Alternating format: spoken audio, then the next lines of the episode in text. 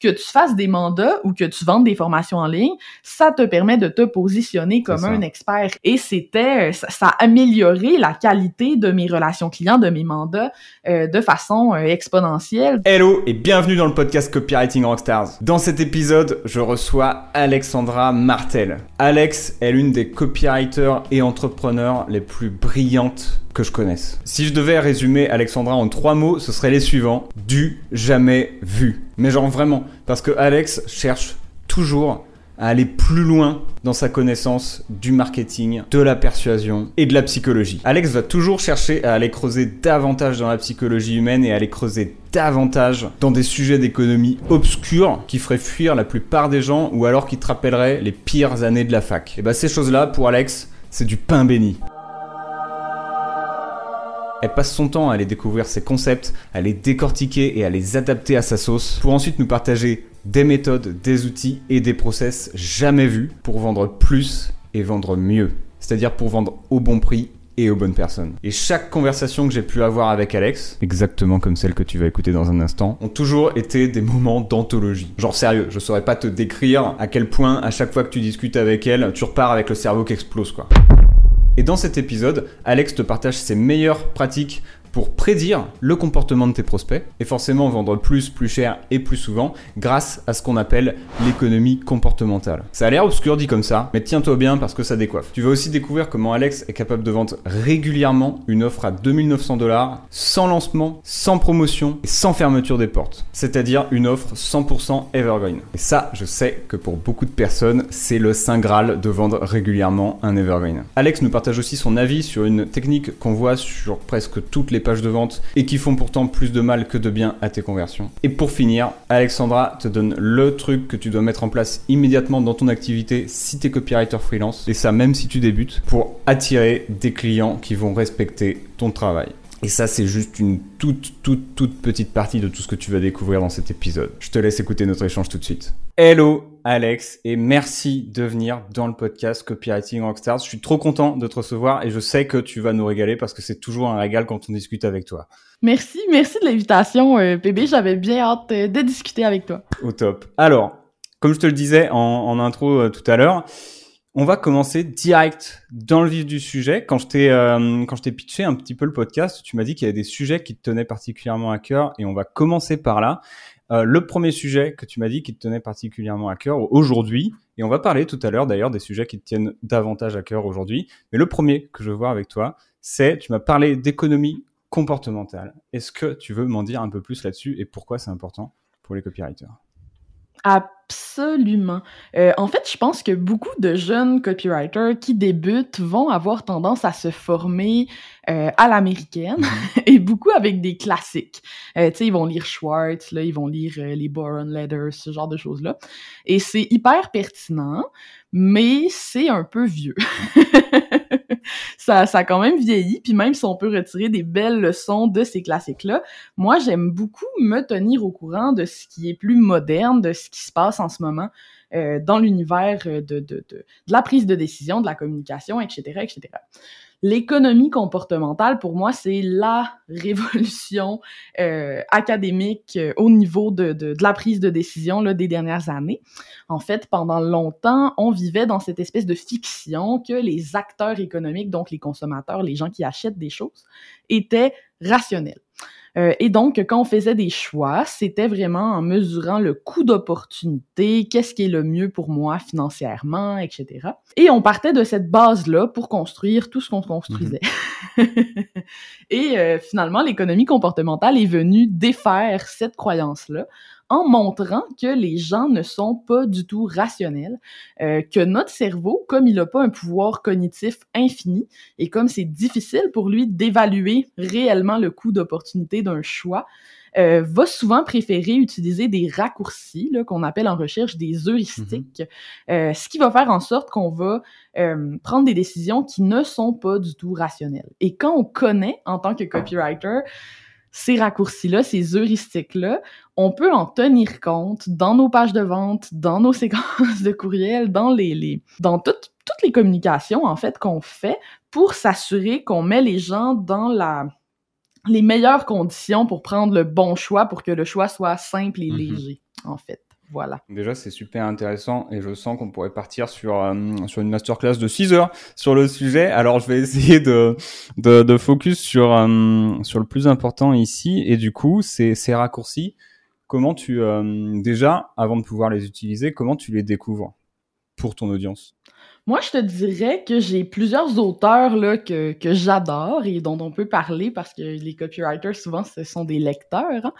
Euh, déjà, je te dirais que les pionniers dans ce domaine-là, c'est Amos Tversky et Daniel Kahneman. Mm-hmm. Je t'écrirai leur nom. Euh, parce que c'est c'est c'est ça, c'est des orthographes un peu compliqués euh, qui ont euh, qui ont fait en fait beaucoup beaucoup de, de, de recherches en duo sur le sujet pendant plusieurs années. Kahneman a d'ailleurs remporté un prix Nobel d'économie que son ami Tversky n'a pas pu recevoir parce qu'il était déjà décédé d'un cancer. C'est vraiment triste. mais voilà, c'est vraiment des auteurs exceptionnels. Kahneman a écrit des livres de, de vulgarisation scientifique qui sont absolument savoureux, un peu lourd. Tu sais, c'est pas, c'est pas super bien vulgarisé tout le temps, là, autant que on s'y attendrait quand on est copywriter, mettons. Euh, mais ça reste grand public. Le, le plus connu, c'est Thinking Fast and mhm. Slow. En français, Système 1, Système 2, ah euh, dont tu as peut-être entendu parler, euh, qui est un livre où il montre en fait comment, quand on prend des décisions, on peut soit utiliser un système qui est très, très appliqué où on va prendre le temps d'analyser les différents arguments et d'autres fois, un système qui est euh, beaucoup plus rapide, beaucoup plus basé sur les heuristiques. Et dans son livre, il va en fait essayer de, de montrer les conséquences que ça peut avoir d'utiliser le système qui va miser beaucoup sur les heuristiques et surtout à quel point on n'a pas de contrôle sur lequel des deux systèmes on va utiliser. Euh, dans différents cas. Donc, dans le cas d'une page de vente, ben moi, je dis tout le temps aux copywriters que je mentor, ben tu dois tenir pour acquis que tu vas avoir les deux. Tu vas avoir des gens qui vont analyser avec beaucoup d'applications mm. les arguments, qui vont aller lire les détails, la voir aux questions. Euh, mais tu vas aussi avoir des gens qui vont faire des raccourcis euh, très très grands qui vont survoler et qui vont manquer beaucoup d'informations. Euh, D'où l'importance là de, de, de, de mettre de l'avant les choses les plus importantes, puis de pas juste penser persuasion, mais des fois penser aussi digestible. Mhm. Est-ce que c'est digeste quand on écrit? Euh, c'est super intéressant. Ensuite, moi, mon chercheur préféré en économie comportementale, ben disons mon vulgarisateur préféré, je, me rends c'est Dan Ariely, mhm. euh, qui a écrit le livre Predictably Irrational, dont tu as peut-être déjà entendu parler aussi, euh, qui est un peu une bible euh, pour les gens qui commencent à s'intéresser à l'économie comportementale. Donc euh, voilà, les forces cachées qui forment nos décisions, c'est le sous-titre. ça, c'est un livre où on va trouver toutes sortes de petites expérimentations qu'il raconte avec brio parce que c'est un très bon conteur d'Anarielli. Par exemple, il y a une expérience vraiment très drôle où il est à l'université, il envoie des on est dans une université et les gens font la file pour photocopier des choses à la photocopieuse. Et puis là, ils testent différentes choses que tu pourrais dire pour dépasser la mm-hmm. file. OK? Fait que là, euh, qu'est-ce que tu peux dire qui va te permettre de dépasser mm. la file d'attente? Et en fait, il suffit d'utiliser le mot parce que même s'il y a aucune bonne raison, si tu dis à quelqu'un bonjour, est-ce que je peux te dépasser parce que je dois imprimer des choses, il va te laisser passer. Ouais, la plupart du temps, parce que c'est un heuristique et juste le mot parce que, il se dit ah il doit avoir une bonne raison puis il te laisse passer. Euh, il y a toutes sortes de, de mises en situation comme ça qui présentent qui sont hilarants. Il va parler aussi de l'ancrage de prix, qui est un un concept dont je parle souvent, donc cette idée que dans ta tête, tu as un prix de référence quand tu vois une mm-hmm. chose, quand tu vois un, un prix, et que ce prix de référence-là va influencer si tu trouves que c'est cher ou que c'est abordable et comment euh, il y a des éléments qui n'ont rien à voir avec le prix, qui sont totalement irrationnels, qui vont avoir un impact sur ce prix de référence-là. Par exemple, le simple fait de voir un gros chiffre. Euh, d'où le fait que les boutiques en ligne, maintenant, ils nous écrivent des choses genre, euh, je sais pas moi, 2300 personnes ont acheté ce produit, euh, ça prend tant d'heures faire cette formation. Ça, c'est, c'est comme un chiffre qui n'a rien à voir avec le prix qu'on va positionner juste avant pour faire augmenter là, ce prix de référence-là. Bref, plein de, plein de ressources du genre totalement savoureuses. Ok, Vraiment. ok, merci du partage. Et du coup, lorsque, si toi, tu es, es, dans un cadre où tu te dis, ok, j'ai envie d'utiliser ce que je sais de l'économie comportementale, en fait, j'ai envie d'utiliser ces, ces heuristiques pour mon entreprise, pour mon copywriting. Comment, comment ça se passe exactement? C'est assez. Il euh, y a beaucoup quand même d'essais d'erreurs. Hein. Moi, je fais pas mal de mm-hmm. tests euh, parce que c'est de la recherche qui est quand même récente et il faut se tenir à jour. Par exemple, pour mes trucs de pricing, moi, je suis sur Google Scholar à peu près à toutes les trois semaines à aller voir, bon, euh, qu'est-ce qui est sorti de mm-hmm. nouveau. un des gros débats, par exemple, c'est est-ce que c'est mieux les chiffres en 95 ou en 97 ou les chiffres ronds? C'est pas encore vraiment statué. Tu sais, il y a des, des résultats différents en fonction des contextes, disons ça comme ça. Donc, essayez. Il faut vraiment avoir une curiosité intellectuelle et l'envie de se tenir au courant de comment ça avance, parce qu'il n'y a pas nécessairement beaucoup de, de, de de certitude en économie comportementale encore. Il y a quand même des grands principes euh, qu'on peut euh, qu'on peut apprendre assez rapidement, par exemple la fluidité, donc plus plus une décision est facile, plus les choix sont fluides, plus euh, le cerveau a l'impression que c'est fluide, plus les gens ont du plaisir à prendre une décision. Euh, ce qui peut influencer la fluidité, c'est par exemple s'il y a trop de propositions. Si tu donnes trop de choix, paralysé du choix, les gens ne vont pas acheter. Euh, si les, les montants, tu sais, disons que tu donnes trois options dans ta proposition, ou sur ta page de vente, trois plans et que les chiffres sont vraiment différents les uns des autres. Mettons 373, euh, 214, puis euh, je sais pas moi, 808. Mm-hmm. C'est très, très difficile pour le cerveau de processer ça, donc privilégier euh, les multiples. ça va vraiment améliorer la réception des gens. Euh, les gens, en fait, le cerveau, quand c'est des multiples qu'on présente dans des rabais, entre autres, euh, le cerveau naturellement aime ça et a l'impression que le rabais est mieux. c'est très drôle. Donc la fluidité, euh, le prix de, de, référence, l'ancrage de prix, qui est un qui descend lui du priming. Le priming, c'est un autre gros concept euh, en économie comportementale qui veut en fait que le, le dernier stimuli que tu as expérimenté, peu importe ce que c'est, va avoir un impact sur le mm-hmm. suivant. Euh, ça explique, par exemple, pourquoi euh, Nespresso ont essayé de vendre, il y a plusieurs années de ça, une machine à café absolument extraordinaire euh, qui faisait le meilleur espresso que Nespresso a jamais réussi à faire, mais n'a pas été capable de la vendre. Puis pourquoi ils n'étaient pas capables de la vendre? C'est parce que même si dans tous les tests de goût, tout le monde était complètement charmés par l'espresso, les experts de café. La machine faisait le café sous vide. Mhm. Alors, il n'y avait pas d'odeur de café au moment de préparer le café.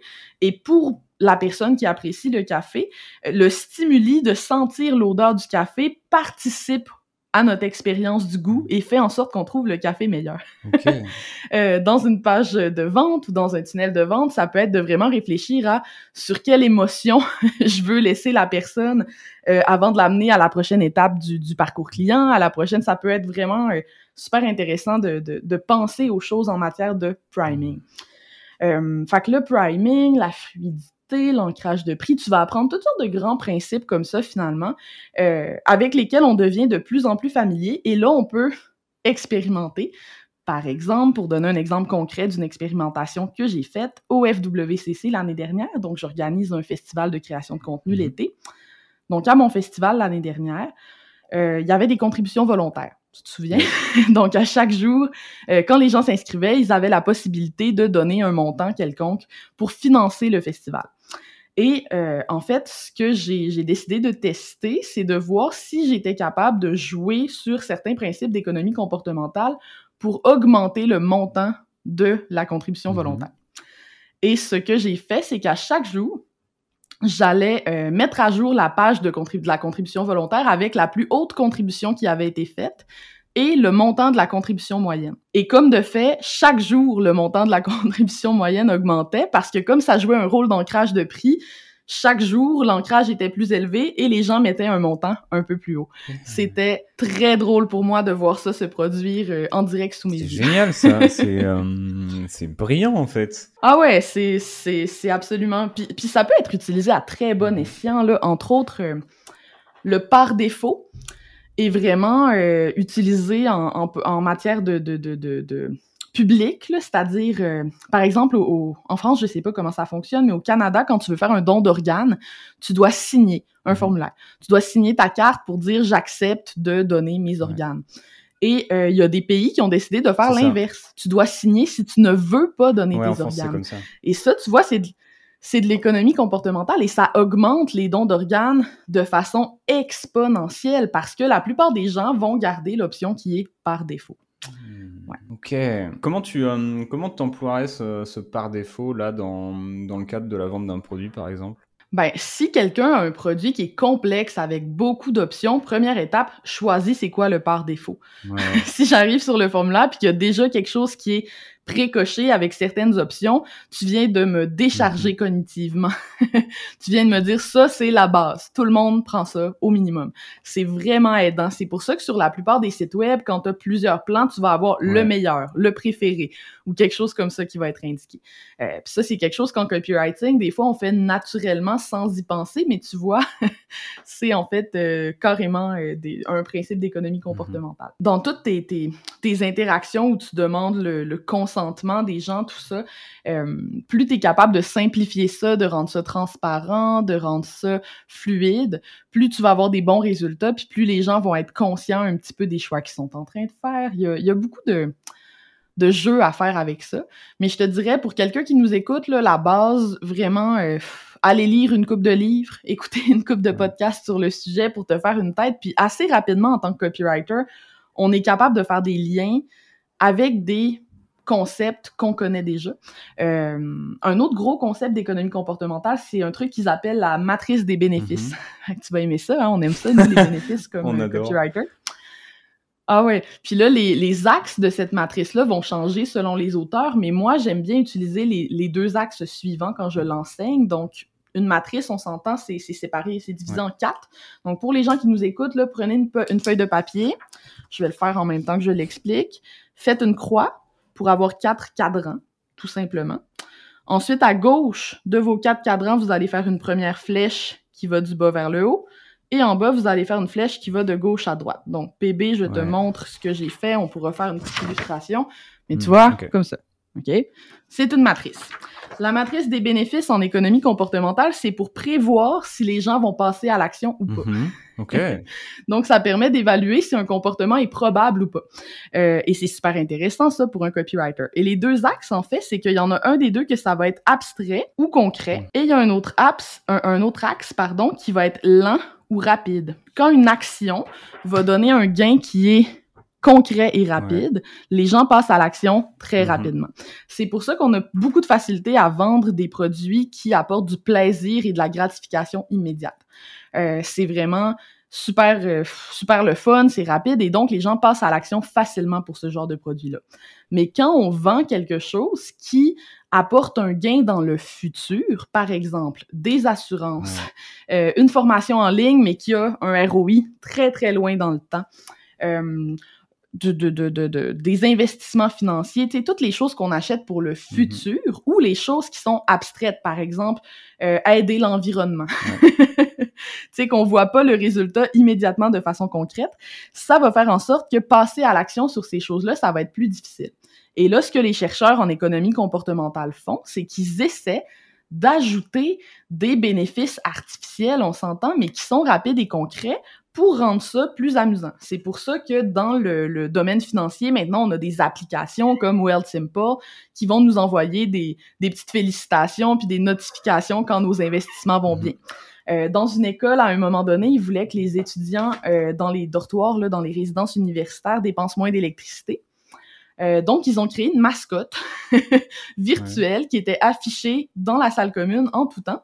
Et en fait, la mascotte était de plus ou moins bonne humeur selon la, les dépenses énergétiques dans les dortoirs. Et le fait de voir de manière concrète l'impact de l'énergie mhm. qu'ils dépensaient sur la mascotte faisait en sorte que les gens étaient beaucoup plus portés à économiser l'énergie. Euh, donc, c'est de réfléchir en tant que marketeur qu'est-ce que je pourrais ajouter? Quel petit bonus, quel petit mhm. plaisir est-ce que je pourrais ajouter qui va être rapide, immédiat et qui va faire en sorte, en fait, que les gens vont avoir envie de passer à l'action euh, plutôt que de rester dans leur inaction si c'est trop abstrait, trop lointain? Donc ça, j'adore. C'est bien vu ça, effectivement. Aussi, quand j'écris de la copie, je me pose toujours cette question qu'est-ce qui va être, quel est le bénéfice concret court terme, quel est le bénéfice concret long terme et, et, on en parlait l'autre fois aussi avec Stan Leloup qui fait beaucoup ça avec son, son logiciel d'hébergement de, formation où en fait, ok, tu vas faire une formation, ça va être très long, ça peut être très très long, ça peut prendre des heures. Mais en tant que consommateur, ce qui va se passer, c'est que à chaque étape, tu vas avoir des trucs qui vont être validés. Et ainsi de suite, et ainsi de suite, et ainsi de suite. Et peut-être que tu auras des bénéfices dans la communauté où ça va débloquer des trucs. Peut-être que tu auras des médailles. Bref, tu auras toutes ces choses qui te font dire, OK, j'ai pas mon top résultat, mais euh, je suis en train de faire des trucs et, et ça, et j'ai un résultat, même si c'est pas mon, euh, mon top désir, quoi. Ah, absolument. Et c'est génial parce que ça aide les gens à avancer, mhm. en fait. Euh, Puis ça, c'est quelque chose que, à quoi on réfléchit peut-être pas assez, là, surtout dans mon écosystème à moi, des formations en ligne et tout. Euh, c'est assez facile d'amener les gens à acheter quelque chose. Mais après, de les amener à passer à travers le contenu, à obtenir des résultats, c'est pas toujours facile et euh, c'est vraiment intéressant. Là. Puis bon, pour les copywriters, moi, je m'y intéresse beaucoup au niveau de toutes les stratégies d'acquisition client, les, comment rendre tes webinaires mm-hmm. un must-see. Qu'est-ce que tu peux faire pour faire en sorte que les gens passent à l'action et y assistent pour vrai, regardent ton replay pour vrai. Qu'est-ce que tu pourrais mettre en place pour que les gens participent à ton challenge du début à la fin? Euh, moi, par exemple, pour mon défi brutal, ce que j'avais fait, c'est que j'éliminais les gens qui ne participaient pas. Donc, euh, j'avais un groupe Facebook et quand les gens euh, ne réalisaient pas le défi du jour, on les expulsait mhm. du groupe Facebook et c'était, ça a tellement bien fonctionné. On a perdu à peu près, je te dirais, 40% des gens la première journée. Puis après ça, on perdait presque plus personne. Les gens qui ont fait la première journée se sont rendus au bout du défi parce qu'il y avait un, gain évident mhm. à participer. C'est génial ça. Effectivement, je me rappelle avoir vu ça et avoir trouvé l'idée, euh, avoir trouvé l'idée vraiment top en fait. Et euh, tu me disais euh, tout à l'heure en, off que du coup cette économie comportementale, cette économie comportementale, pardon, c'est très aléatoire potentiellement, mais qu'on pouvait quand même deviner des tendances. Tu, je sais plus quel mot tu as, as employé pour me dire ça. Absolument. En fait, c'est que c'est irrationnel, mais c'est prévisible. Donc, même si on utilise des heuristiques, on utilise tous les mêmes heuristiques. Euh, ça veut dire que si tu connais les heuristiques de base, tu vas devenir assez bon pour être capable de prédire certains comportements qui sont vraiment pas rationnels, mais qui vont se reproduire sans arrêt quand même. Euh, on le voit tellement bien avec le pricing. Moi, c'est sûr que je m'intéresse beaucoup au prix. Euh, mais entre autres, pour le 97, 95, tout ça, euh, quand tu proposes deux options côte à côte, en fait, t'es mieux de ne pas terminer tes options en 95. Ah. T'es mieux de faire en sorte d'être juste au-dessus de la centaine. Je t'explique. Si, par exemple, tu demandes 195 dollars, OK, ou 200 5 dollars, mettons, pour quelque chose. OK? Euh, comme les deux ne sont pas dans la même centaine, le cerveau, il a l'impression que l'écart entre les deux est plus grand et il va prendre le moins cher, il va prendre celui qui finit en 95. Mais si tu as deux options puis que tu veux que les gens prennent l'option la plus chère, mm-hmm. t'es mieux de les mettre juste au-dessus d'une nouvelle tranche. OK? Donc, par exemple, tu pourrais dire 205 dollars versus 245 euh, dollars. Tout le monde va prendre le 245 même si la différence de prix est pas vraiment différente, là, elle l'est parce que j'ai pas pris les bons chiffres, mais même si la différence de prix était pas vraiment différente, le fait d'être sur le, le, le même 200, la même tranche, si on veut, euh, fait en sorte que le cerveau perçoit la différence comme moins grande. Donc, c'est pas toujours positif de terminer nos prix juste avant hmm. la, prochaine centaine. Tu sais, ça dépend du contexte. Et ça, c'est des choses qui sont prévisibles.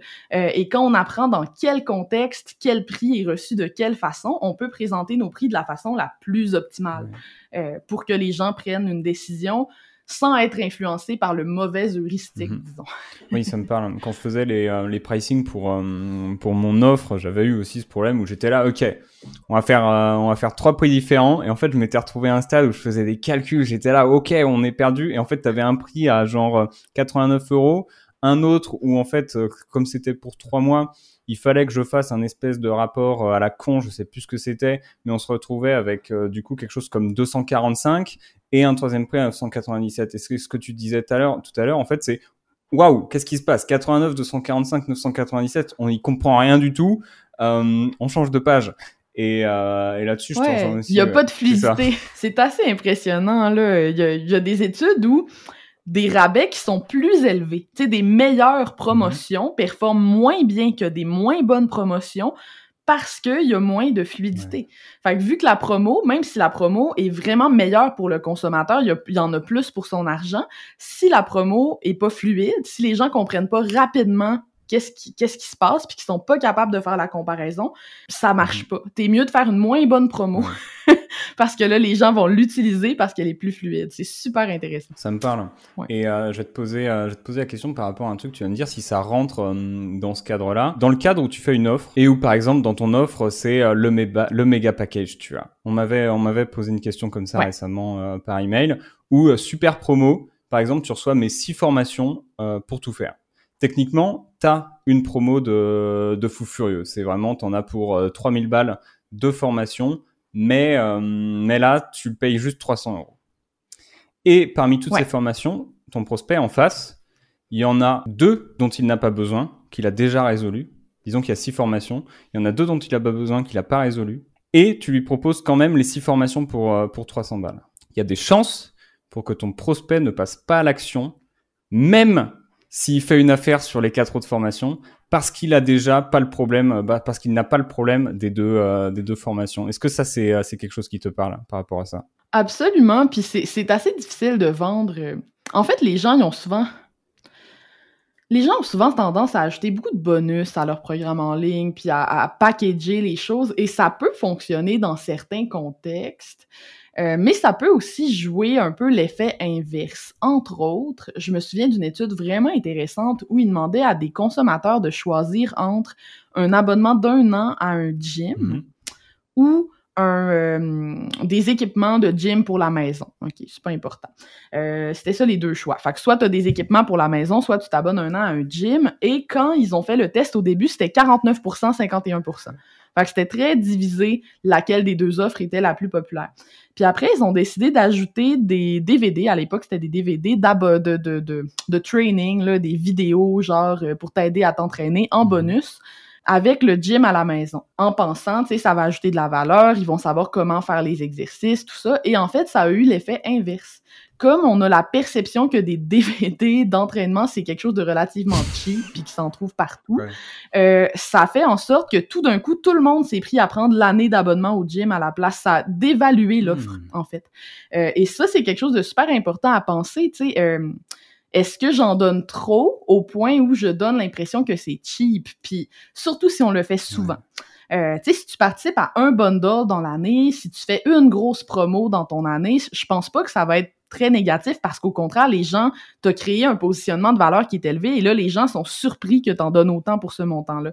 Mais les gens qui font des bundles à répétition, qui font des toujours plein de bonus avec chacune de leurs formations, euh, qui, qui, sont dans cette espèce de logique-là de toujours euh, vouloir impressionner les gens en donnant beaucoup de choses, euh, des fois, ils peuvent se tirer dans le pied parce qu'ils sont en train d'envoyer le message peut-être que leur produit est plus cheap mm-hmm. que ce qu'il est en réalité. C'est ça inconsciemment que le consommateur perçoit. Oui, c'est une bonne remarque. Et toi, tu as, des, as des bonnes pratiques ou des espèces de règles que tu te donnes justement pour pour trouver ce juste équilibre entre je vais te donner des bonus, euh, tu voilà, ça va te ça va te retourner la tronche et c'est pas cheap. Ouais, moi je donne maximum un bonus par formation, déjà en partant. Euh, je trouve que quand on fait une liste interminable de bonus, ça fait juste on dirait que tu es désespéré d'avoir mon argent, ça envoie un signal qui est pas nécessairement positif. Euh, donc, j'essaie de me limiter à un bonus. Au pire, si j'ai vraiment envie d'inclure quelque chose, je le présente pas comme un bonus, je le présente comme quelque chose qui fait mhm, partie de l'ensemble. Tu comprends ce que je veux dire? Euh, parce que le fait d'utiliser le mot bonus et de le présenter comme un bonus, ça joue aussi. Euh, sinon, euh, au niveau des rabais, moi, j'en fais très, très, très peu. En fait, pratiquement jamais. Je fais des rabais quand je lance un produit pour la première fois. Là, je vais faire un prix, tu sais, euh, qui, qui sera plus jamais à côté. mais je suis pas, règle générale, surtout en formation en ligne ou en service, j'ai tendance à dire aux gens, faites-en pas des Mhm. rabais, faites-en juste jamais, faites-en genre une fois de temps en temps quand tu c'est ta bêta puis tu lances quelque chose de nouveau, euh, puis les gens là te font confiance et il y a pas de témoignage et tout. Euh, mais sinon, si t'as une formation qui est éprouvée, moi je suis pas très rabais. Euh, donc c'est vraiment pour moi au niveau de la fréquence en fait, c'est de te demander est-ce que je... en fait le moment où t'en fais trop là, c'est quand les gens commencent à attendre Ouais. Le rabais pour acheter. À partir du moment où tu crées une habitude et une attente que ah cette personne-là fait des rabais à telle fréquence, puis que là les gens se retiennent d'acheter en attendant le rabais, là tu viens de tomber dans une spirale euh, dont tu vas avoir beaucoup de difficultés à te sortir. Puis ça peut être une stratégie d'être à rabais tout le temps, mais moi c'est pas l'image que je veux projeter avec mon entreprise. tu sais. Euh, fait que c'est une bonne réflexion à avoir. Puis j- j- j'en ai connu beaucoup des clients là, surtout dans le monde des boutiques en ligne qui qui ont embarqué dans cette espèce d'engrenage-là des rabais à répétition, puis c'est très difficile après de défaire le, le, le- les prix de référence, en fait, justement, que tu es allé créer dans la tête de ton prospect, qui, lui, s'attend à ce que ces rabais-là reviennent sans arrêt. Ouais, c'est juste, on a beaucoup de, de personnes qui font ça euh, en France, plein de formations, on te shoot euh, une nouvelle formation toutes les semaines, en rabais à 1900, euh, 1900, non, ça fait un peu cher le rabais, à hum, 197 euros. La prochaine, elle va, enfin, dans une semaine, ça passe à, à 697 euros. Et en fait, quelque part, ça ne se vend jamais à 697 euros. Et potentiellement, la valeur du produit n'est absolument pas à, à 697 euros dedans. Et, euh, et en fait, je te rejoins là-dessus. De, après, tout dépend du business model que tu veux construire.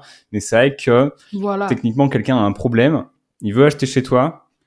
Il va se refuser d'acheter chez toi parce qu'il va se dire ouais mais attends peut-être que dans une semaine euh, il va me faire une promo sur le truc que je veux et du coup euh, et entre temps il y a quelqu'un d'autre qui va arriver et hop qui va qui va saisir euh, qui va saisir le client donc euh, C'est vraiment d'accepter que si tu commences à faire des rabais, tu vas en faire pour toujours. C'est juste.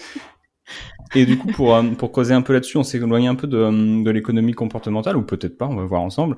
Mais justement, toi, euh, j'ai vu que tu avais un certain parc de, de formation, par exemple. Si on prend, si on prend une étude de cas là par rapport à ça, tu as un mot après l'autre, si je dis pas de bêtises. Un mot à la fois, pardon, un mot à la fois. Et, et qui est accessible, euh, qui est accessible toute l'année, si je dis pas de bêtises. Ouais, coup, absolument. En ce moment, oui. du coup, toi, comment tu t'y prends pour, quelque part, euh, vendre un produit sans rabais qui est accessible n'importe quand, le- ce qu'on appelle le evergreen, quelque part? C'est vraiment long. Euh, faire un, vendre un produit en evergreen et que ça fonctionne, ça demande beaucoup plus d'énergie, je trouve, que vendre par lancement. Là-dessus, je vais pas mentir, là, c'est le cas. Euh, par contre, c'est- tout à fait faisable. Ça demande juste de très bien connaître ta cible, de très bien connaître euh, ton client et de ne pas oublier que ta formation existe. Donc, de mentionner fréquemment la formation dans différents contextes euh, et de, de, de, de, de, rappeler en fait son existence. Et moi, j'avais un tunnel, euh, là, il est arrêté en ce moment pour différentes raisons. En fait, cette formation-là, je, spoiler, mais je vais bientôt changer complètement le format parce que je vais arrêter de donner des cliniques. Ça fait trois ans qu'à toutes les deux semaines, je commente les textes de mes étudiants et euh, je m'apprête à arrêter cette portion-là. C'est pour ça que dans les deux, des deux, trois derniers mois, j'ai arrêté un peu de faire de la promo activement euh, parce que je veux pas je veux prendre le temps d'annoncer aux gens que les cliniques vont se terminer en Mhm. décembre, que le format va changer, tout ça, mais pendant ça fait trois ans quand même que je la vends de cette façon-là. Euh, et ça se fait très bien. C'est juste une question de, de c'est ça, de pas laisser les gens oublier que ton produit existe. Et moi, j'avais un tunnel euh, qui convertissait quand même très bien, euh, qui était un long tunnel en fait, qui était basé sur mon article que tu as peut-être Yes. croisé déjà. Personne veut lire ton maudit Ouais. e-book. Donc, c'est un article en cinq parties où il faut que tu cliques pour aller lire la prochaine partie à chaque fois. Et où le call to action à la fin, c'est si tu as envie que je te vende ma formation, donne-moi ton courriel. Euh, et donc, c'est vraiment un call to action très Mhm. transparent. Ça faisait que quand on faisait rouler ces publicités-là, ça me coûtait peut-être euh, 16 piastres le Mhm. lead. Très, très cher euh, le courriel. Par contre, j'étais capable de convertir sur six mois euh, vraiment beaucoup de gens. Là. Euh, quand même un très bon pourcentage de gens. Par contre, c'était long terme. Tu vois, il y en a qui achetaient six mois après être entrés dans la Mhm. séquence. Fait que ça prend beaucoup de patience, je te dirais, mettre en place quelque chose comme ça au niveau Evergreen, alors que le lancement, à cause de l'urgence et de l'effervescence, euh, va créer vraiment ce, ce sentiment-là de j'embarque maintenant ou sinon faut que j'attende. Euh, moi, ce que j'aime, c'est avoir un, bel équilibre dans mon écosystème de prix. J'ai un mot à la fois qui est à 2900, euh, qui était ouvert tout le temps. J'ai ma certification euh, où j'en prends juste 5 à 6, qui est à plus de 10 000 dollars. J'ai après ça, j'ai des ateliers ponctuels que je vais vendre 2, 300, 400 dollars. J'ai des, plus petites formations qui vont coûter autour de 4, 500 dollars. Tout ça, ça me permet d'avoir un écosystème de prix où l'échelle de valeur entre mes différents produits est quand même évidente parce que mon implication est définitivement pas la même dans une formation à 500 que dans une formation à 10 000. Euh, mais euh, qui me permet de vendre des choses euh, perpétuellement. J'ai même un produit à 50 pièces euh, qui, tu sais, euh, comme un, petit produit, là, comme bien des gens font, qui me permet de rembourser ma publicité Facebook, que j'en vends presque tous les jours et je suis bien contente, mhm. tu sais. Fait que c'est, c'est de garder juste le, l'équilibre à travers tout ça. Ça me parle. Et euh, du coup, pour reboucler euh, sur euh, pour reboucler ça sur l'économie comportementale quelque part, est-ce que quelque part quand tu as un evergreen, la personne va passer à l'action parce qu'un certain nombre de conditions auront été réunies? Qui ne tiennent pas compte d'une urgence d'une urgence quelconque en fait? Il n'y a pas de OK, achète parce qu'il y a tel bonus, achète parce que j'augmente le prix. Il n'y a pas toutes ces choses. Est-ce que toi, tu as, hum, as, su identifier certaines de ces conditions réunies pour qu'une personne se dise OK, cette fois-ci, j'investis quand même euh, une certaine somme sans urgence mais ça y est, j'y vais en fait. Le, le, plus important, je pense, c'est de montrer aux gens c'est quoi le coût de l'inaction. On en parle souvent, ça, en copywriting. Donc, qu'est-ce que tu perds en ne rejoignant pas la formation mm-hmm. maintenant? Euh, qu'est-ce qui pourrait se passer pour toi si tu rejoignais la formation maintenant? Euh, sinon, je te dirais, l'autre élément qui m'aide beaucoup, c'est que moi, j'ai des garanties extrêmement transparente et simple. Tu sais, j'ai des garanties, genre 30 jours, je te pose pas de questions, tu peux te faire rembourser. Parce que calmer le système nerveux des gens puis les rassurer que si on fait une erreur, ils vont pouvoir revenir en mm. arrière, ça peut vraiment aider les gens à passer à l'action quand t'as pas de notion d'urgence. Quand t'as une notion d'urgence, des fois, on fait des mauvaises décisions, en fait. C'est ça qui se passe, c'est qu'on on, achète sous l'impulsivité. Mm-hmm. euh, puis ça, ça, ça c'est pas le cas pour tout le monde, là, mais en tout cas, il y a, y a, énormément de gens qui achètent purement sous l'impulsivité et tu vas avoir des regrets après achat. Puis s'il y a une chose que j'ai aimé de vendre en Evergreen, c'est que les gens qui achètent en Evergreen le font parce qu'ils sont convaincus qu'ils ont besoin de ta formation à ce moment-là et ça fait des excellents clients. Ça fait des clients qui sont prêts, qui ont envie, puis surtout pour les formations où il y a beaucoup de beaucoup de travail à faire ou beaucoup de, de, de, de tu sais, qui, où t'as pas une transformation qui est rapide, où tu peux pas fixer exactement combien de temps ça peut prendre. Euh, ça peut être vraiment bien, pour, à mon avis, de, de vendre un evergreen comme ça en laissant les gens libres. Mais ouais, montrer le coût de l'inaction, montrer aussi les résultats des gens qui ont passé à mm-hmm. l'action c'est vraiment des leviers qui sont hyper importants. Puis la garantie, je ne peux pas insister assez. Euh, je suis tellement tannée de voir des formations sans garantie, là, ça me fait... Euh, je, ne comprends pas pourquoi les gens sont aussi réticents à offrir une garantie, sachant que sur maintenant des milliers de produits vendus, j'en ai eu 16 des remboursements. Ah ouais. Ouais, donc euh, voilà. Souvent, le, le, secret, il se trouve dans la, dans la confiance de l'entrepreneur en son produit potentiellement dans la qualité de son produit aussi. Souvent, les deux sont liés. Hein. Si l'entrepreneur croit, vraiment en son produit, il n'y a pas de souci.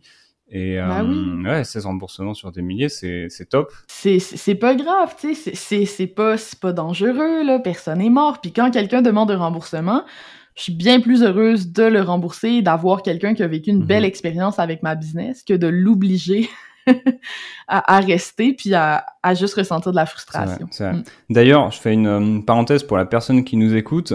Sache, toi qui nous écoutes, qu'en France, sur la vente de produits digitaux, tu as une garantie légale de 14 jours. Euh, si quelqu'un te la refuse, alors regarde les conditions générales de vente. Peut-être que la nature du produit ou s'il y aurait des lives ou du coaching ferait que la garantie sauterait. Mais techniquement, tu as quand même une garantie de 14 jours. Et, et les entrepreneurs euh, qui n'ont pas de garantie, si vous voulez pas en faire, au moins utilisez celle-là parce qu'elle est juste obligatoire, quoi. Ah, c'est génial ça. Au Québec, on a aussi des garanties obligatoires, mais juste quand tu t'adresses à des consommateurs. Hmm. Donc, quand tu vends une autre entreprise ou à un indépendant, par exemple, comme c'est business to business, c'est pas couvert par euh, le, les mêmes lois. Alors, je sais qu'on n'a pas, il nous reste déjà euh, pas énormément de temps. Il y a plein de sujets que, que je voulais voir avec toi et, et, on pourrait vraiment parler pendant des heures. Je regarde, j'ai pris une petite note ici. Il y a une question que je tenais à te poser particulièrement aujourd'hui par rapport au moment où toi tu t'es lancé. On va retourner à tes débuts, on va retourner aujourd'hui, puisqu'aujourd'hui, tu t'intéresses à ces choses-là. Euh, et justement, ouais. qu'est-ce qui avait peu d'importance pour toi au moment où, où tu t'es lancé et qu'en a beaucoup maintenant dans ton activité? L'éthique. Ok. Tu veux préciser? C'est vrai, genre carrément, tu sais, moi maintenant je trouve ça drôle parce que je suis connue comme la personne qui parle de, de transparence et d'empathie et de pas faire de fausses urgences et pia pia pia.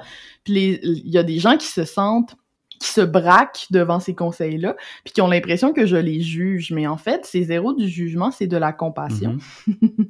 Parce que moi, j'ai tout fait tout croche quand j'ai commencé. Là, j'ai accepté des mandats où j'ai vendu des produits qui étaient de piètre qualité avec brio parce que j'étais une très bonne copywriter. Là, euh, j'ai justement euh, j'ai vanté des garanties où il y avait tellement de conditions pour que la garantie s'applique que c'était même pas une vraie mhm. garantie. J'ai fait de la fausse urgence, j'ai envoyé des courriels genre euh, une journée après la fermeture du panier, "Oh, vous avez tellement été non non non non non, on a décidé de rouvrir le panier une dernière journée avec 12 versements." Pia pia pia alors que c'était prévu depuis le début. J'ai fait euh, j'ai fait tous les moves que je dénonce maintenant, en fait. Et pourquoi je les faisais? Parce qu'il y avait une partie de moi qui croyait que c'était obligatoire. On se forme beaucoup au copywriting chez des Américains, puis pas toujours chez des Américains modernes, hein, des fois. C'est clair. chez, des Américains. Voilà, des gens qui ont des pratiques qui sont pas respectueuses du, cerveau des gens, là, carrément, puis de, de, de, de, voilà, des humains. Et moi, j'appliquais ces choses-là, euh, j'ai posé ces gestes-là pendant beaucoup de mandats en me sentant pas super bien mhm. avec ça, mais en justifiant mes actes sans arrêt, là, en disant des choses comme c'est pas ma responsabilité si les gens euh, ils mettent sur leur carte de crédit puis qu'ils ont pas l'argent, c'est leur problème. Euh, c'est le client qui fait la stratégie, moi je fais juste exécuter, c'est pas de ma faute. Euh, si je ne fais pas de fausses urgences, les gens n'achèteront pas. Tout le monde le fait, hey, ça le mhm. dos large, ça, tout le monde le fait comme raison pour faire des trucs qui n'ont aucun sens.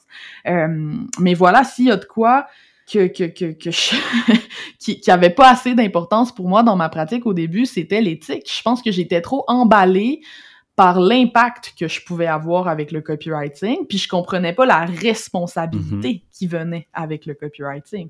Euh, quand tu as la capacité d'augmenter la valeur perçue des choses, d'amener les gens à passer à l'action, quelque part, tu as, à mon avis, une responsabilité morale d'amener les gens à faire des bons choix pour eux. Euh, puis ça a été trop long avant que je comprenne. Hmm, ça me parle. Et c'est vrai que euh, je suis aussi passé par là où je vendais des produits sans trop me poser la question. Je me disais attends, moi j'ai un salaire, waouh c'est parti. Et, euh, et après tu commences à bah vraiment te poser des questions. Et c'est vrai que je te rejoins sur euh, sur ce côté responsabilité où plein de copywriters ou de marketeurs, plus côté marketeur maintenant, euh, se posent pas la question de Ok, je peux le faire, mais est-ce que je devrais le faire en fait? Ouais, voilà, voilà. Ok, tout le monde le fait, mais est-ce qu'on a raison de faire hmm. ça? Est-ce euh, est que c'est respectueux, bienveillant, transparent, le fun? Est-ce que j'aime faire ça? Et, euh, et du coup, il y, a le, il y a la deuxième partie de cette question qui est l'autre euh, l'autre penchant de, de la pièce. En contrepartie, qu'est-ce qui te tenait particulièrement à cœur à tes débuts et dont maintenant ça a plus vraiment d'importance en fait? Disclaimer, il y a des gens qui ne seront pas d'accord avec moi, mais quelque chose qui me préoccupait beaucoup à mes débuts, c'était les chiffres, en fait. Je regardais mes métriques de façon quasi obsessive. Je faisais des tests AB. Euh, j'avais beaucoup embarqué dans cette espèce d'idée-là que le data marketing, c'était le futur. Mais en fait, c'était mon syndrome de Dunning-Kruger à 100% parce que je, je comprenais pas ce que je faisais. J'avais aucune notion de base en statistique, j'avais aucune notion de base euh, en, en, data, en fait. Et je me rends compte, j'ai réalisé avec le recul qu'en fait, mes tests AB que je faisais étaient même pas valides, que les outils qu'on utilise euh, comme copywriter nous permettent pas toujours de faire des bons mhm. tests AB, puis parfois vont comme faire plus un show de boucan pour qu'on ait l'impression de prendre une décision qui a été validée mathématiquement, mais que c'est pas du tout le cas. Euh, et ça, tu vois, j'ai fait ça... Euh, ouais, j'ai fait ça trop longtemps, là. C'est quand même drôle. Puis là, aujourd'hui, maintenant que je suis comme sortie un peu de cette espèce de confiance du Mhm. débutant-là qui a l'impression qu'il comprend tout, je réalise qu'en fait, il me manquait des notions très importantes de base en stats pour être capable d'évaluer mon travail, en fait, puis de comprendre l'impact réel, puis de, je donnais beaucoup trop d'importance à certaines métriques euh, parce que j'avais pas les connaissances nécessaires pour les contextualiser. Euh, puis ça, je pense que c'est une erreur que que beaucoup de jeunes copywriters font aussi là, c'est c'est assez classique. clair. Moi, quand je me suis lancé, j'étais, et beaucoup le sont encore, et beaucoup d'entrepreneurs le sont encore, à fond sur les taux d'ouverture des emails et les taux de clic. Les taux de clic, je me dis, Mm. ok, les taux de clic, tu peux les regarder. Si ça te fait plaisir, éclate-toi Ouais. sur tes taux de clic. Mais les taux d'ouverture, mon Dieu, il faut arrêter avec ça. Les taux d'ouverture ne sont plus fiables depuis au moins cinq ans. Et même avant, il n'était pas beaucoup. Et, euh, et depuis Ah un ouais. an, c'est euh, c'est complètement fucked up et euh, ça n'a plus aucun sens de, de regarder ça, quoi. Ah ouais, absolument. Puis, tu sais, de toute façon, en, en quoi c'est une métrique qu'on veut regarder? Tu sais, je peux faire un objet super clickbait que tout le monde va ouvrir, mais après, les gens, ils vont lire le courriel, ils vont être déçus, puis ils vont se désabonner. Est-ce que mon taux d'ouverture avait une grande vrai, valeur? en plus. tout est relatif, là, mais vraiment, j'avais pas... euh, j'avais pas assez de connaissances en stats, puis s'il y a quelque chose de connexe au copywriting auquel on pense pas, je pense que c'est ça. Les gens, allez regarder des vidéos YouTube sur les statistiques, ça va ça va vraiment éclairer. Les, les choix que vous faites puis les conseils que vous donnez aux clients puis votre manière d'évaluer vos résultats. Faire plus confiance des fois à notre euh, notre intuition humaine, on va aller chercher des meilleurs résultats, surtout pour les clients qui ont pas beaucoup de données de toute façon. Des fois, on sous-estime le qualitatif puis on surestime le quantitatif hors contexte. tu sais. Je finirais ça comme ça. je, je prends, je note, ça, ça partira en citation. Et euh, sous un sous un petit post Instagram, tu vois, je vais faire comme toi un petit un petit recyclage des familles qui euh, qui va qui va bien. Euh, il nous reste alors, il nous reste pas beaucoup euh, pas beaucoup de temps tous les deux. Alors ça va être l'heure déjà de mon petit call to action des familles. Je sais que quand on a discuté ensemble, tu m'as dit qu'il y avait d'autres sujets qui te tenaient à cœur en ce moment, notamment le framing. Alors peut-être qu'on va réussir à faire un mot dessus si euh, si on trouve un peu de temps pour ça. Mais dans tous les cas, moi je serais ravi de te recevoir dans un nouvel épisode du podcast pour parler de ça et pour parler euh, bah, encore de, de tout ce qu'on peut faire de, de trop cool en termes euh, Marché conclu. trop bien. On, on fera un épisode complet sur le framing, ça vaut la Parfait. peine. Bon bah le rendez-vous est déjà pris et justement j'en profite pour faire le call to action. Donc toi qui nous écoutes, que je te propose. Donc si déjà t'es trop content ou trop contente qu'Alexandra revienne, fais-le nous savoir et je vais te dire comment faire.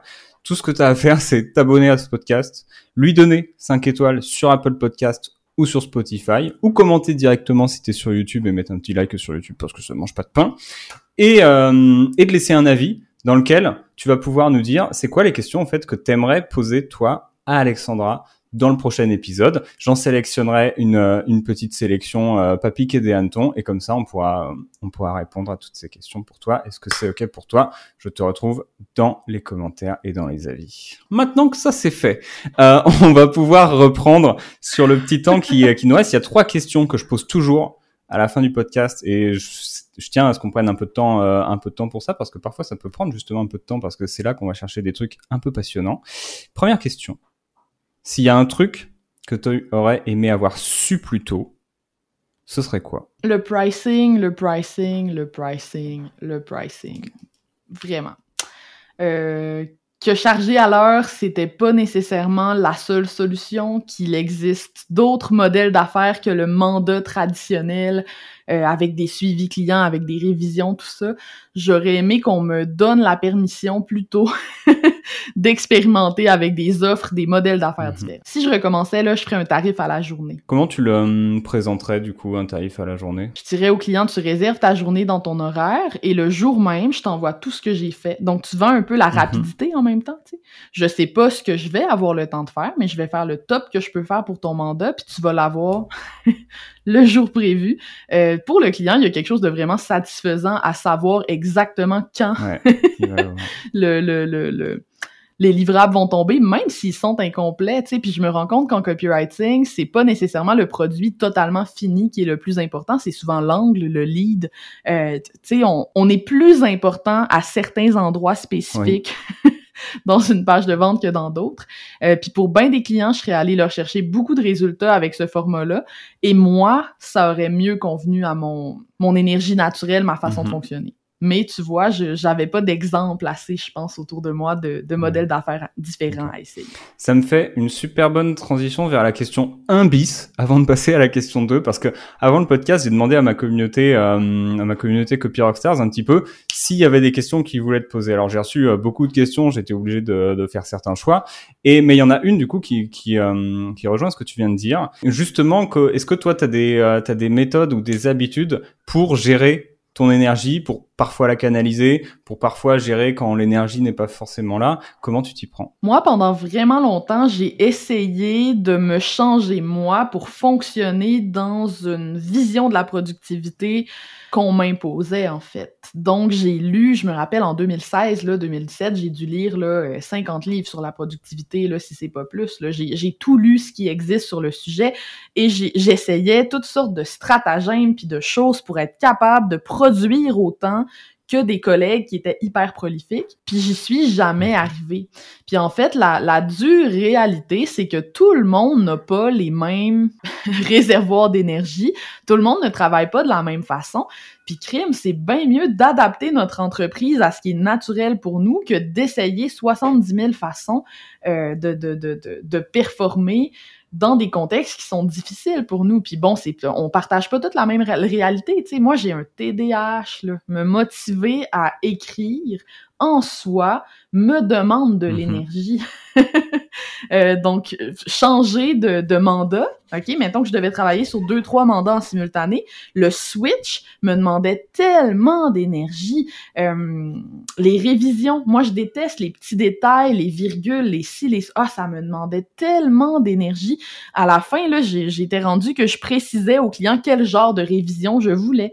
Je lui disais si tu veux déplacer une virgule, demande-moi le pas, fais-le. tu sais, moi je fais les révisions de fond. Je ne fais pas de révision de choix de mots, virgule, pia pia pia parce que j'en ai rien à foutre. Et de, de mettre mes limites, de bien encadrer euh, comment je voulais travailler, c'est ça qui a fait la différence pour moi. En fait, c'est pas d'essayer d'avoir plus d'énergie, c'est de d'être conscient de l'énergie que tu as et de protéger l'énergie que tu as de toutes les façons hmm. possibles. Puis ça, c'est de l'essai-erreur. Hmm. Ça me parle beaucoup. J'ai eu, euh, je pense qu'on se ressemble euh, pas mal là-dessus quand, quand j'étais à fond dans, dans l'agence Copy Rockstars. J'avais ce truc où j'avais plusieurs clients et où en fait les niveaux d'énergie étaient tellement ingérables de ok tu gères ta boîte le lundi le mardi tu fais tu gères un client le mardi le, ouais, le mardi tu gères un client le mercredi tu gères un autre client il faut que tu écrives trois emails le mercredi matin et c'était tellement de charges mentale, de charge physique. Vraiment, tu ressentais dans ton corps qui pesait des... Vraiment, tout était lourd, quoi. Et, euh, et j'en étais arrivé à un stade où on m'avait parlé de médicaments uniquement disponibles, genre euh, en Europe de l'Est, qui te permettent de booster de ouf tes capacités. Tu vois, un peu comme dans le film, euh, je sais plus comment ça s'appelle. Et pendant une semaine, j'ai cherché par tous les moyens de choper ce truc-là pour me dire, je veux pouvoir augmenter mes niveaux d'énergie. J'ai vu que c'était totalement illégal en France. J'ai fait, bon, ok, on va arrêter ces recherches, on va peut-être se poser des vraies questions sur la source de ce problème en fait. Et c'était la nature de, mon activité qui juste n'était pas faite pour moi. Puis, c'est dur en fait parce qu'on voit des gens réussir à le faire. Il y, a, des gens pour qui c'est adapté ces méthodes-là. Puis si c'est ton cas, toi qui nous écoutes, tant mieux, bravo, je suis contente. Mais c'est d'accepter que tout le monde n'est pas pareil et puis tout le monde n'a pas les mêmes motivations, la même énergie, la même façon de travailler. Euh, puis crime, euh, quand on se lance en affaires, c'est toujours bien pour créer une business qui est conçue pour nous. Ça. pas, pas, surtout solo, là, je veux dire, euh, on n'a pas fait ça pour euh, devenir mm-hmm. quelqu'un d'autre, là, on a fait ça pour soutenir l'humain qui est là, Fait que, ouais. Ça, c'est des très très bonnes questions à se poser pour, pour les freelances et pour le freelance ou la freelance qui nous écoute.